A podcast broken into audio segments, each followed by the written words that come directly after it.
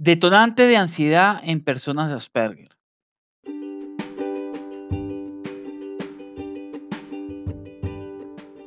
Ya abrimos nuestro club social y educativo virtual de Asperger para Asperger, orientado a jóvenes Asperger entre 7 y 18 años, donde el joven podrá interactuar con otros jóvenes mientras aprende de ciencia, tecnología, humanidades y muchos temas más de la mano de Orlando Javier Jaramillo Gutiérrez, fundador de Asperger para Asperger. Para mayor información, escribir un correo a info arroba asperger para asperger.org.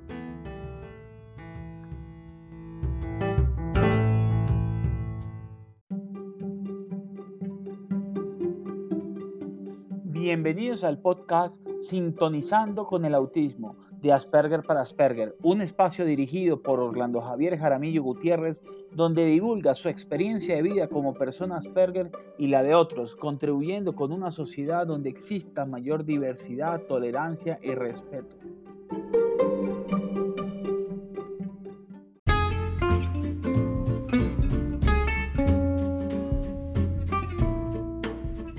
¿Por qué viajando 40 años por Marte lo que he aprendido como Asperger?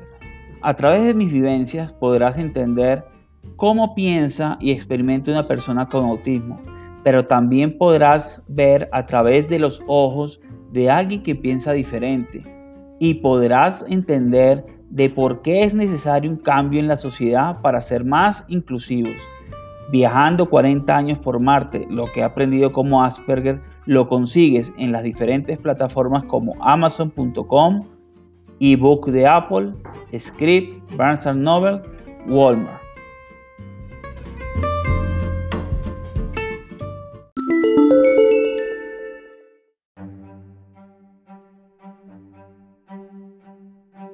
En este episodio hablaremos de los diferentes detonantes de la ansiedad en personas Asperger, mayormente niños. Al final se dan unas recomendaciones para mitigar y prevenir estos detonantes. Primero, momentos sin horario y propósito fijo. 1. Esperar el autobús para ir al colegio. 2. Antes y después de entrar al colegio. 3. Al momento de ir de un espacio a otro entre la clase y clase. 4. Almuerzo eh, o en el patio. 5. En educación física. En el aula. Entender qué hacer y cómo. Presentaciones delante de los demás. Responder en voz baja, voz, perdón, voz alta. Exámenes y notas.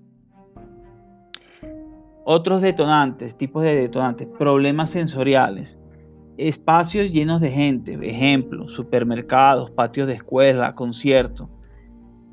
Espacios, por ejemplo, demasiado grande, demasiado pequeño, con olor demasiado fuerte, con demasiada luz, demasiados ruidos. Olores, perfumes, productos de limpieza, pintura. Comida, textura, olor, color, sonido al morder por ejemplo, al cortar el cabello, médico o ir al médico o al dentista y bañarse los dientes. En situaciones sociales, sitios nuevos, cambio de planes, ajustar intereses personales con el resto, reuniones familiares, niños pequeños imprescindibles, iniciar una conversación, separarse de la madre-padre, para ir al colegio.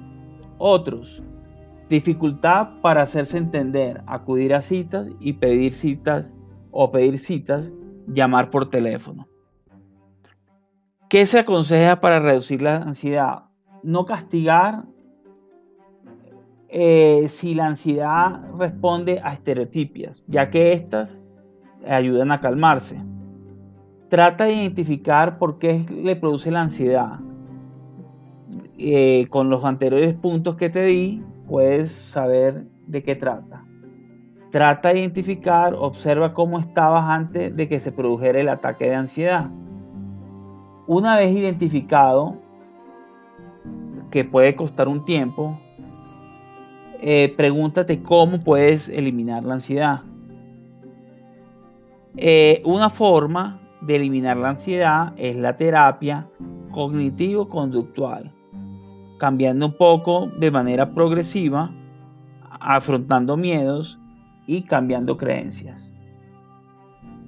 Eh, espero que este podcast te haya gustado y nos vemos en un próximo podcast.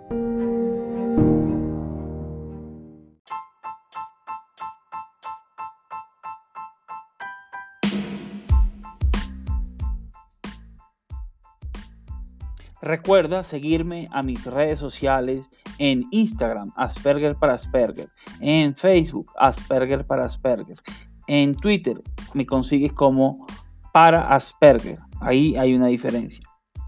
Y no se te olvide leer el blog en la comunidad www.aspergerparaasperger.org.